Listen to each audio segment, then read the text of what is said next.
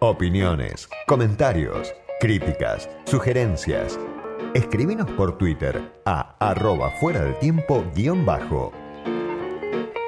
Hacía mucho que no hablaba con Andrés Malamud, politólogo reconocido, politólogo por la UBA, doctor en Ciencias Sociales y Política por el Instituto Universitario Europeo y además autor de El oficio más antiguo del mundo, Secretos, Mentiras y Bellezas de la Política. Andrés, soy Diego Genut, gracias por atenderme. Hola Diego, ¿cómo tanto tiempo? Bien, bien, muy bien. Eh, además, bueno, Andrés muy, muy conocido, este, muy consultado, muy escuchado. Y creo que no sé si es la mejor semana para hablar, Andrés, pero para mí sí. Eh, esta en la que se desató una discusión fuerte y pública en el radicalismo. Me interesa analizarla con vos, analizar también cómo está hoy el gobierno, la política. Pero lo primero que te preguntaría, porque me interesa y para que lo cuentes a la audiencia, es ¿por qué te decidiste, yo diría, a participar de la política más activamente, asumir un compromiso más claro con el radicalismo, más allá de que vos venís del radicalismo y creo que, que estaba claro tu, tu, identidad partidaria, pero esta idea de, protagonizar, de discutir, de debatir y, de ir a donde te llamen, digamos, para, para discutir un poco el, futuro ¿no? de, la oposición y del radicalismo. Te hago primero la respuesta corta y después te la elaboro. Dale. Para acompañar a Facundo Manes. Bien. Esa es la corta en la actualidad. Pero en realidad yo estudié ciencia política para bancar a Alfonsín en la transición democrática. Sí. Alfonsín se opone a la guerra de Malvinas e inicia su campaña presidencial cuando yo era un adolescente. Y estudié ciencia política para saber cómo podía hacer para darle una mano. Y entonces fui autoridad de la Juventud Radical de la provincia de Buenos Aires, fui delegado del Comité Nacional y fui convencional provincial. En esta época se está recordando el corralito, el 1 de diciembre de 2001. Sí, En esta época, en ese mismo momento, cuando se anunciaba, yo volvía de La Plata o La Barría después de una convención provincial. Así que no me estoy metiendo, no me estoy comprometiendo ahora. Siempre fue parte de mí la política. Y para ser politólogo y entender la política sin haber militado, tenés que ser un genio. Como yo no soy un genio, tengo que militar para entenderla, para ver cómo es por dentro. Bien, bien, interesante, interesante por supuesto. Voy a hablar de Facundo Manes, obviamente, me interesa que me cuentes cómo, lo ves, pero yo veo, y, y corregime o dame tu impresión, una renovación, ¿no? Que, que, que hoy es notoria, que hasta los más este, distraídos hoy, hoy advierten. Hay una dirigencia que es parte de una nueva generación, que compite con éxito en las elecciones. ¿A qué se debe? No? Me refiero a esta dirigencia radical donde aparecen eh, dirigentes jóvenes que vienen a reemplazar a los que ya para algunos cumplieron un ciclo Digo, esto tiene que ver con una maduración que demandó 20 años, es producto del fracaso de un Macri que no le dio a la UCR el lugar que esperaba a la hora de la toma de decisiones. ¿Cómo lo ves vos esta emergencia? Ya digo, en elecciones donde el radicalismo compite y le va bien. Vamos a repetir la rutina de recién. Sí. La respuesta corta. Sí. No tengo idea. Ahora te hago la respuesta larga. Sí. Y lo que vemos en el radicalismo es algo que ya les pasó a otros partidos, que se torna un partido receptor de la aspiración social por participar en política. Esto pasó en los 90 con el menemismo, cuando se eran reclutados, eran absorbidos, eran seducidos desde la sociedad personas que hoy consideramos políticos, ¿verdad? Como, como Scioli, que fue candidato presidencial, ocho años gobernador, como Reutemann, que fue senador de por vida, como Palito Ortega. Pero antes de hacer política eran otra cosa. Después del menemismo, después del peronismo menemista fue el PRO, el que se dedicó a reclutar afuera de la pecera. Y ahí desde, bueno, el mismo Macri, que no viene de la política, hasta Daddy Brieva, hasta Baldassi en Córdoba, McAllister en La Pampa, eran personas destacadas en otras actividades que de repente se comprometían políticamente. Y esta década le tocó el radicalismo con Facundo Manes, neurocientífico, con Martín Tetaz, que era radical, era militante, hmm. pero trabajaba de periodista, y con la misma Carolina Lozada. Claro. ¿Por qué? Es difícil de explicar, porque si vos hablas con los chicos de la Juventud Radical, que te lo recomiendo, porque tiene una vitalidad increíble, incluso con las disputas internas que se dan, y es envidiable. Lo que ellos hacen, los campamentos anuales, los debates de alto nivel, eh, y cuando te dicen que escuchan a Alfonsín los discursos y lloran, yo no lo puedo explicar, no sé por qué, porque yo lo viví, Alfonsín, y yo no lloro cuando me cuentan Virigoyen. Así que hay algo ahí, algo mística, ¿verdad? Carisma. Algo que renace, ¿no? En este contexto, evidentemente. Es, es, algo intangible, algo inexplicable, porque yo te mencioné a Facundo Manes, otro puede decir Martín Lustó, que es otro gran amigo, es gente que tiene carisma, que de repente atrae. Pero que haya gente en todas las provincias, que de repente se junte este partido central, 130 años en el radicalismo. Fíjate que ahora está de moda la gerontofobia. Perfectamente puede decir qué tiene que hacer el radicalismo cuando no existían los autos todavía compitiendo con el PRO que de la época de la Ferrari. y sin embargo están disputando ahí cabeza a cabeza. Si vos miras el Senado de la Nación, hay 19 senadores radicales contra 11 del PRO. Sí. Es impresionante este, este revival del radicalismo. Y en parte se explica por estas figuras que te decía recién, y en parte no se explica. Es parte de magia, parte de carisma, parte oleadas de la historia. Claro, con Lustó primero, diría yo, y ahora con, Facundo Manes, el radicalismo ganó eh, adhesiones, predicamento, visibilidad, llegada en, eh, en el AMBA, ¿no? En Capital, provincia de Buenos Aires. ¿Vos crees que eso le permitió eh, salir de ser eh, o dejar de ser solo una confederación de partidos provinciales como, como parecía ser durante, durante su época este, más oscura o, de defensiva para volver a ser un partido nacional? ¿Ahí está la clave, pensás vos? Exactamente, y te explico por qué. Hmm. Las dos Buenos Aires acumulan el 45% de la población nacional. De todos los argentinos, casi la mitad viven en las dos Buenos Aires. Y un poquito más de la mitad en las otras 22 provincias. El radicalismo siempre fue un, partido que Alfonsín definía como que tenía un cura en cada pueblo. Vos ibas a cualquier aldea perdida en la de Argentina y había un comité radical. La municipalidad, el, banco de la provincia, si es que la provincia tenía banco, estaba la iglesia, el teatro y el comité. no faltaba nunca. Pero después del 2001, con el colapso de la Rúa, el radicalismo desaparece de la región metropolitana, desaparece de la capital y de Gran Buenos Aires y se mantiene vivo en el interior, mantiene la capilaridad. Fíjate que en 2015 el radicalismo tenía 10 capitales de provincia. En 2015 adquiere 10 capitales de provincia. Tenía una sola gobernación, corriente, pero en, los pueblos, en las aldeas, seguía siendo fuerte. Pero no existía el centro metropolitano. Claro. Y ahí empieza a resurgir, en parte por esta alianza estratégica de supervivencia, que fue la convención de Gualeguaychú, el proyecto de agarrarse del PRO y mantenerse vivo en el territorio recuperando algún espacio en la zona metropolitana. Y después estas dos figuras que mencionamos, Martín Lustó y Facundo Manes, que entran en el conurbano. Que si vos vas al conurbano y preguntás por ellos, la gente los conoce. Y aparecen en la televisión y se les reconoce las caras. Y esto es algo que el mejor gobernador del interior no consigue. Andrés, vi algunas expresiones tuyas en Twitter de los últimos, de las últimas horas, de los últimos días eh, que tienen que ver con esta discusión que obviamente acaparó gran parte de, la agenda, la, discusión y la ruptura en el bloque de diputados del radicalismo, la decisión de, de Jacobiti, de Rodrigo de Loredo, de Martín Tetaz. Eh, también la discusión más grande, diría yo, entre, entre Gerardo Morales y Martín Lustó, que tiene que ver en parte quizá con, ya con el 2023, no solo con la disputa por, por el Comité Nacional. Vos decís, el radicalismo olfatea el poder, escribiste, ¿no? En uno de, uno de tus tweets muy taquilleros, el radicalismo olfatea el poder y corre para el otro lado. ¿Por qué decís eso? Bueno, este es eh, el humor eh, autodeprecatorio, que el radicalismo en particular y los argentinos en general tendríamos que cultivar un poco más. Hmm. El radicalismo es un partido viejo, hmm. pero está liderado por adolescentes. Y lo que estamos presenciando es una pelea con poca neurona y mucha testosterona. Mm. Y eso que nos falta neurona, ¿eh? porque estamos hablando de mucha gente inteligente, pero se están dejando llevar por sus bajos instintos. Mm. Así que lo que observamos es que cuando el radicalismo era minoría, las internas estaban con sordina. Por supuesto que lo sabía, porque la interna es la razón de ser del radicalismo. Mm. Pero estaban ahí abajito, contenidas, porque nadie era suficientemente macho. Ahora que el radicalismo tiene chance de poner un presidente, porque es eso lo que están fateando, entonces la testosterona se sube a la cabeza. Y están peleando, fíjate, aunque acusen al partido de ser misógino, son todos machos alfa los que están peleando. Sí. Es decir, le están dando la razón a su crítica.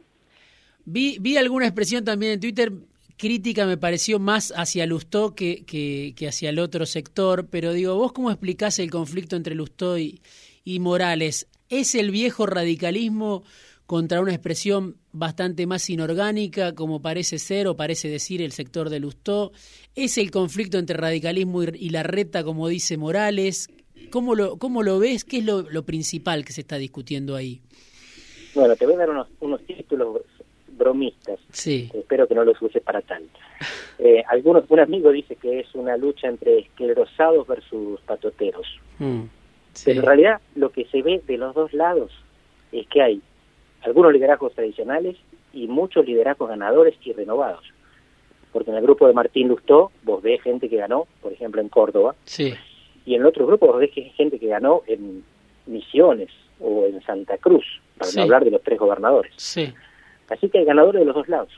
Por eso esta no es una pelea de buenos contra malos o de viejos contra jóvenes. Es de ganadores contra ganadores. Porque quieren seguir ganando. Porque la presidencia la piensan que está al alcance de la mano. Y así pensando la pueden perder. Claro. Pero justamente es el hambre lo que mueve las hormonas. Sí. Digo, claro, se aceleró esta disputa eh, en, diputados, como decíamos. Bueno, Lustó perdió la vicepresidencia de la Cámara, más allá de que ellos dicen que no les interesaba. Y después está finalmente el lugar de, Enrique Cotino Siglia, ¿no? que aparece muchas veces como señalado, denunciado, este, sobre todo por Elisa Carrió, incluso por los rivales internos, como puede ser Mario Negri. Eh, ¿Cómo ves vos la concepción de, de Lustó, de Jacobiti, del propio Nosiglia, que, que siempre fue alguien que se encargó este, de, de, expresar la necesidad de que el radicalismo vuelva a ser un partido de poder? ¿Cómo ves a ese sector que tiene a Lustó como figura inorgánica que viene de afuera, pero también tiene eh, una eh, expresa una línea de un radicalismo histórico que, viene de la coordinadora, ¿no? De una coordinadora, porque acordate que son muchas. Sí. El gobierno de Alfonsín era la coordinadora de Coti, la que era más oficialista. En Francia tenías la coordinadora tibia de Freddy Torani y la rebelde de Changui Cáceres, sí. Santa Fe. Sí, es cierto. Pero utilizando los conceptos que hablamos al principio, Coti no Siglia es pura neurona. Mm. Y Jacobiti es más testosterona. No veo que esto sea una movida en común. No lo veo Nosiglia contento con haber roto el bloque. Me parece que tienen disidencias internas y que en este caso Coti Nosiglia no está mandando los tiros. Sí, vos sabés que me, dicen lo mismo, me dice distintas fuentes bien informadas me, me dicen lo mismo. Y, te pregunto cómo impacta Facundo Manes, que vos decías, bueno, me sumé y me volví a comprometer, eh, a comprometer por, por Facundo Manes. Digo, ¿es el gran responsable de que Lustó haya perdido ese activo principal que tenía hace 5, 6, 7 años? Esto de la popularidad en la ciudad, de la llegada a los medios, de, de la posibilidad de interpelar a sectores no alineados. ¿Manes lo termina debilitando a Lustó en ese activo que parecía tener único? ¿Cómo lo ves? Lo veo a Facundo como siendo el otro radical que mide en la región metropolitana no creo que eso sea un juego de suma cero. No creo que Facundo le robe a Martín. Mi impresión es que hay lugar para los dos porque además tienen proyectos complementarios. Uno quiere ser jefe de gobierno en la Ciudad de Buenos Aires y el otro aspira a ser presidente de la Nación. Y mientras tanto, uno es diputado y el otro es senador. Y además, Martín hizo campaña por Facundo en la provincia de Buenos Aires. Sí. Y hecho la segunda candidata a diputada, Dania Tabela, de Facundo, era de la línea de Martín y hace dos años cuando Martín presenta su libro, no sé si te acordás, en la rural, sí. estuvimos presentándolo Facundo, Silvia Los Penato y yo. Así que ellos se llevan bien, se aprecian y sobre todo se respetan, política e intelectualmente. Por supuesto que hay divismo, siempre lo hay. Mm. Estamos hablando de gente que vale mucho y que sabe que lo vale. Pero en principio sus aspiraciones son complementarias. No hay razones para que disputen. Y Facundo no está disputando. De hecho, Facundo y Carolina Lozada son las dos grandes figuras del radicalismo que no se que no bajaron al barro, que no se enchastraron en esta interna. Sí, pero claro, Manes llegó en un momento en que el sector de, de Lustó, de Jacobiti, de Nosiglia decía, tenemos ya eh, la provincia de Buenos Aires ganada, Maxi Abad no nos puede ganar, eh, a través de Gustavo Pose pensaban ganar la elección, llega Manes, según la cuenta que hay en ellos, y se altera ese tablero, ¿no? Entonces, Manes es la irrupción de, de, lo impensado, podríamos decir, en la interna bonaerense. Es el triunfo de, Maxi Abad. Es un proceso que generó mucha también participación, ebullición en el radicalismo bonaerense. Y ahora es alguien que se viene de sacar una foto con Negri, ¿no? Este, que, que apoyó a Negri todavía como jefe de, de la conducción de, del radicalismo en diputados. Sí, estuvo en el bloque de diputados, se mantuvo en el bloque de diputados, es un diputado radical. Simplemente eso, no disputo poder interno, no busco ninguna presidencia de Cámara, ni vicepresidencia, ni presidencia de bloque, ni, ni de comisión, nada. Va a ser un diputado raso y va a recorrer el país como tal. Eh, en ese aspecto, sabiendo que es una persona ambiciosa porque tiene aspiraciones para el país, Sí. eh, hay más neurona que testosterona en su caso. Andrés, te pido si me podés aguantar un poquitito eh, en línea. Vamos a un corte muy breve y seguimos charlando un poco más de la Alianza Juntos y también de- del gobierno y de cómo está la Argentina hoy llegando a fines de, de este año 2021. Dale. Fuera de tiempo. Una hora por semana para saber por dónde van la política y la economía. Estoy charlando esta tarde con Andrés Malamud, es un gusto charlar con este politólogo de la UBA reconocido y te quería preguntar Andrés por algo que le dijiste a Jorge Fontevecchi hace unos meses y ahora no sé si está este, todavía eh, como parte de, de tu pensamiento. Vos decías, el PRO se desordenó y hoy el radicalismo aparece como el ordenador de la coalición, en parte por la aparición de Manes. Digo, ¿cómo impacta esta discusión que estamos viendo eh, a tanta testosterona, como decías vos, eh, en el tablero de Juntos y en ese rol que, que le asignabas al radicalismo, ¿no? de, de, de factor ordenador de la coalición? Es interesante esto porque lo que muestra es la dinámica de la política y cómo los agentes, las personas, deciden en función del escenario. Hmm, El PRO estaba desordenado y era un diagnóstico que venía dentro de sus filas. hmm, y hicieron un esfuerzo por ordenarse. ¿Cuál fue el ordenamiento? Jorge Macri admitió que estaba equivocado. No quizás en el diagnóstico, pero sí en la estrategia. Jorge Macri pensaba que la provincia de Buenos Aires se conquistaba desde la provincia de Buenos Aires. el grupo de Orrego junto con otros intendentes amigos, como Diego Valenzuela eh, y el intendente de Lanús. Pero no funciona sí. así, porque desde la capital le imponen a Santilli de candidato. Sí. Y entonces ahora, como él sigue queriendo ser gobernador de la provincia de Buenos Aires, se va a ser ministro de la capital, desde donde vienen los gobernadores de la provincia de Buenos Aires. Aprendió. ¿Aprendió a costa de qué? De sus principios o de su diagnóstico. Depende cómo lo quieras llamar. Mm, En todo caso, él tiene razón ahora. Los gobernadores bonaerenses surgen de la capital federal. Mi aspiración sería que esto cambie, mm. pero en todo caso, como es ahora, es como él lo entendió. Antes estaba equivocado. Manda a la capital. El radicalismo le pasó lo contrario, se durmió a los laureles.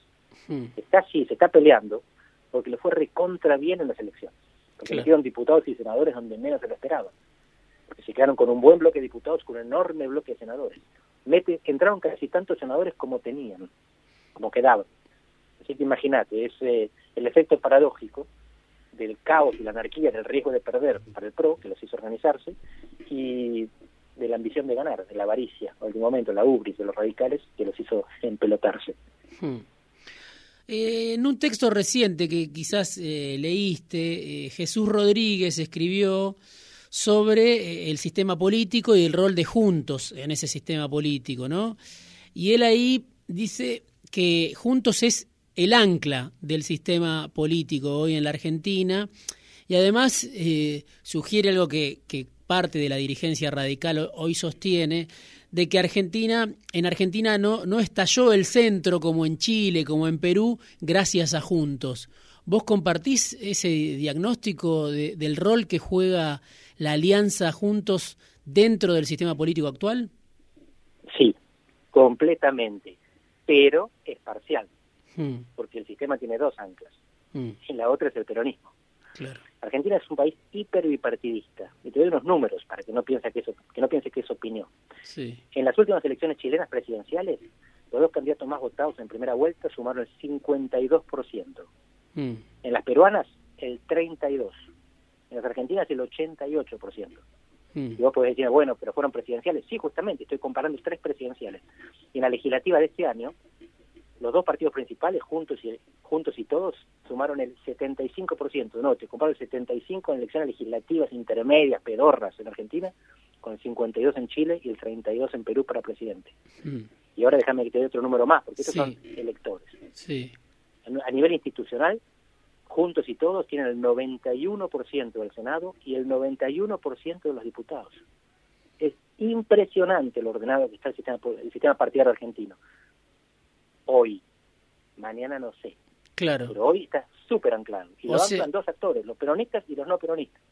Claro, aún perdiendo algo de representatividad, aún con abstención, que fue más alta que, bueno, una de las más altas o la más alta desde el regreso a la democracia, aún con una polarización este, que, que, que desborda a las dos grandes coaliciones, que, que le da a la derecha de Milei de Spert eh, una representatividad, que le da a la izquierda, del frente izquierda, una representatividad, aún así vos decís, bueno, si lo mirás en el contexto de la región, eh, es una representatividad única, ¿no? Déjame que relativice tanto la abstención como los polos ideológicos.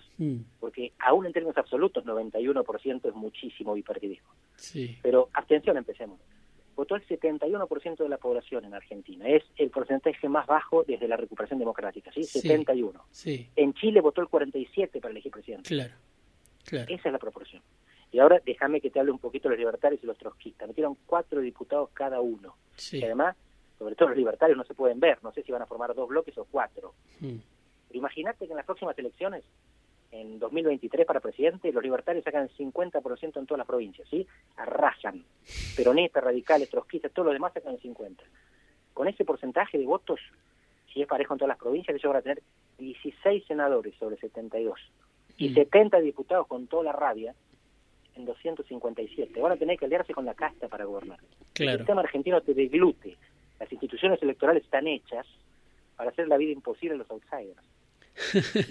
bueno, la política argentina es un cementerio de tercera fuerza. Estos tipos son testimoniales.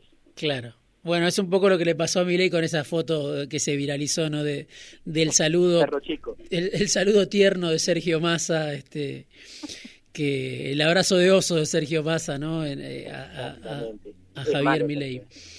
Eh, en su bienvenida a la, Cámara de Diputados. Andrés, eh, vos también decías en esa entrevista con, Fonte, con Fontevecchia, si no me equivoco, o en alguna otra, el 2001 nos inoculó a los argentinos, ¿no? Esta idea de que es un sistema que va relacionada con lo que venías diciendo, ¿no? Un, sistema político en equilibrio, unido por el espanto, ¿no? El rechazo al otro, podríamos decir. Eh, vos decís entonces que, esta baja participación digamos, no altera la cuenta de fondo, ¿no? Eh, para el, para el, 2001 quedó muy atrás y, y, los anticuerpos de la política, pensás, todavía, todavía están muy fuertes para una crisis de ese tipo, ¿no? Ah, esa es la cuestión. De los anticuerpos no quedan dudas. Hmm. Lo que se supo después del 2001 es que no se podía reprimir.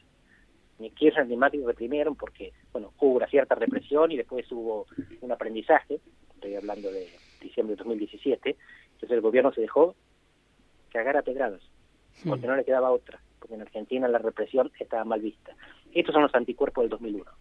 Pero como con la vacuna ahora para el COVID, hace falta refuerzo. Los chicos que tienen 25 años tenían 5 en 2001, no tienen anticuerpos.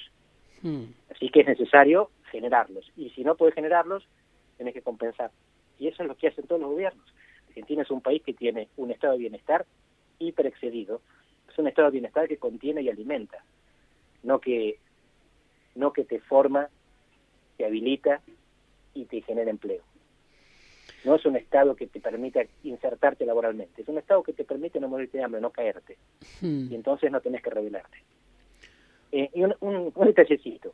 El otro día en Radio Mitre alguien decía, los piquetes son parte del gen argentino, es lo que llegó el 2001, es lo que define la cultura política argentina. Porteña, ¿qué Argentina? No hay piquetes en todo el país. Cuando vos recorres Argentina, vos ves que en Bariloche, en Jujuy, la gente mira la tele y cuando ve Piquete dice, mira las cosas que pasan en Buenos Aires. Hmm. Pero tenemos una mentalidad tan ambacéntrica que tenemos un gabinete que es 90% de las dos Buenos Aires y no nos damos cuenta. 90%, 19 ministros de 21 son de las dos Buenos Aires. Sí, eso es paradójico porque, claro, los piquetes quizás surgieron, vinieron desde de, la periferia hacia el centro, pero después en la periferia quizá este, se fueron extinguiendo y quedaron en el centro. la periferia, en Capital no. Claro. Claro. Eh, Andrés, te pregunto también cómo estás viendo la negociación con el fondo y el futuro del gobierno del Frente de Todos, ¿no? Alberto Fernández, la gente más cercana al presidente, este, casi que vende una, una promo, digamos, una versión idílica de que viene un ajuste que no le va a hacer daño a nadie, o viene un acuerdo, me salió un fallido, viene un acuerdo que no le va a hacer daño a nadie. ¿Vos cómo lo ves? ¿Cómo ves el escenario que viene eh, en el caso de que se llegue a un acuerdo con el fondo? ¿Y cómo ves a la oposición de cara a ese acuerdo? ¿Lo va a convalidar o no? ¿Cómo ves ese escenario? Viene un acuerdo, el acuerdo requiere un ajuste y el ajuste implica perdedores.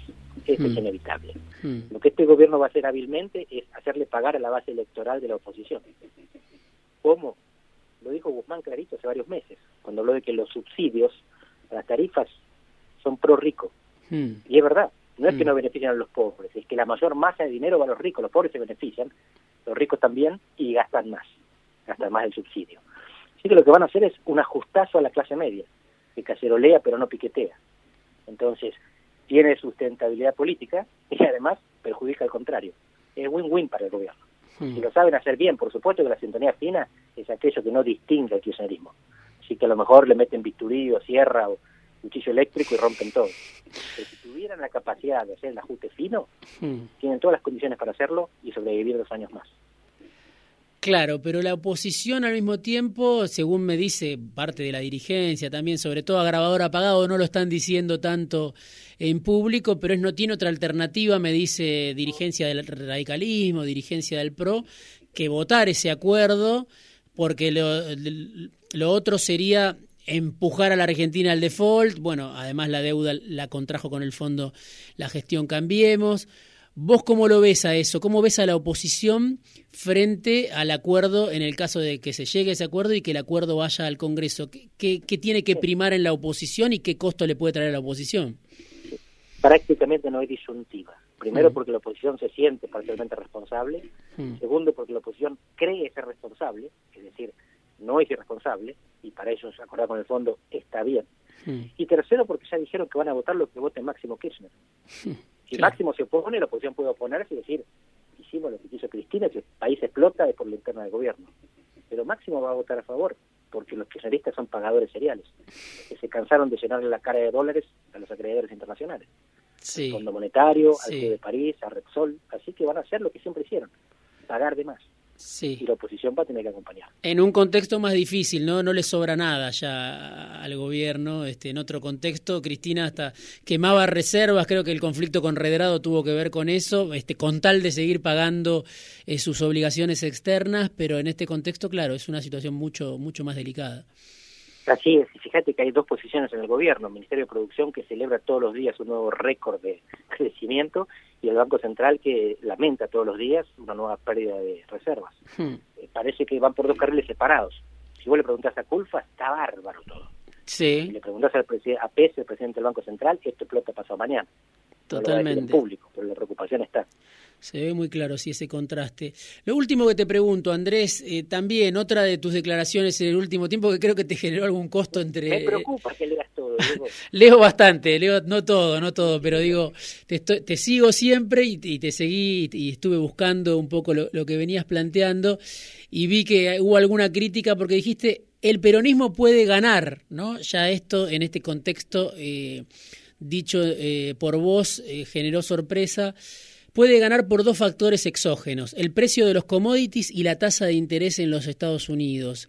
Eh, ¿Por qué decís eso eh, y por qué te critican por decir eso? ¿no? Me critican porque son macristas? Pero lo que estoy diciendo no es el descubrimiento de la pólvora. Eh, está basado sobre todo en un trabajo de investigación profundísimo de dos politólogos brasileños, César Zucco y Daniela Campelo, que eran profesores en Estados Unidos, decidieron volver a Brasil a la Fundación Getúlio Vargas. Y ellos estudiaron la volatilidad, la maldición de la volatilidad en América del Sur. Y lo que descubrieron es que el 80% de las reelecciones presidenciales se deben a dos factores que los presidentes no manejan, no controlan. Son factores externos que determinan el desempeño económico.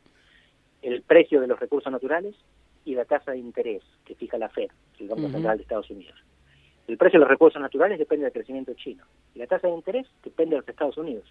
Entonces, vos podés ser un genio gobernando, pero si los commodities y los recursos naturales caen y la tasa sube, es decir, chupa los dólares y no hay liquidez, nadie te invierte, nadie te compra, sonaste, fuiste, aunque seas Gardel, aunque seas Churchill. Y fíjate que Churchill fue el mayor británico de la historia y apenas perdió la Segunda Guerra Mundial, lo echaron, lo votaron en contra. de, nuevo, aquí la gente en general, el voto lo define la economía, hay un voto identitario muy fuerte que es la base electoral de los partidos. Pero los votantes que cambian son los que determinan el resultado. Y si la economía no la definís vos, la define otro, y son China y Estados Unidos. Es muy probable que pase esto, quiero ser claro. A lo mejor en aquella, el título que pusieron los periodistas no me hicieron quedar tan, tan equilibrado. Es improbable que haya alto precio de las commodities y baja tasa de interés de dos años, pero no es imposible. Y si pasa, el gobierno tiene ventaja. Mm. Bueno, cerrando me estoy dando cuenta que no hablamos de una de las figuras centrales de, todos los análisis políticos, para bien o para mal, que es Cristina, la vicepresidenta. ¿Cómo la ves en esta película, en este contexto, en este momento? No te voy a decir que la veo en retirada, hmm. pero la, noto bastante contenida. Hmm. Hace un tiempo nadie tenía duda de que iba por todo y entonces apostaba a Máximo o Axel como presidente. Hoy no me parece que un escenario Catopodis o Ferraresi sea imposible que son Catopodis o Ferraresi, son dos intendentes del conurbano, potables tanto para Cristina como para Alberto. Fíjate que el gabinete, 21 ministros, tiene un gobernador, Mansur, y seis intendentes bonaerenses. Eso es producto... de este gobierno ambacéntrico va a poner un candidato a presidente del AMBA. Hmm. ¿Esta Cristina contenida es producto de la sabiduría, de la debilidad, de algo fortuito? ¿De qué pensás que es producto? Creo que de, de la debilidad y de la satisfacción. La debilidad porque no puede imponer la política como podía en otra época y la satisfacción porque le están cerrando las causas judiciales, que era su objetivo mm. principal. No por ella, sino por su familia, sobre todo por su hija. Andrés, te agradezco muchísimo este rato en fuera de tiempo, esta charla de esta tarde. A vos, Diego, me encanta siempre hablar con vos. Te mando un abrazo. Andrés Malamud, politólogo de la UBA, doctor en Ciencias Sociales y Políticas por el Instituto Universitario Europeo, que vive en Lisboa, que es muy escuchado, que forma parte de la oposición, pero que es atendido casi por gran parte del Círculo Rojo y gran parte también de, del oficialismo. Charló esta tarde con nosotros en Fuera de Tiempo.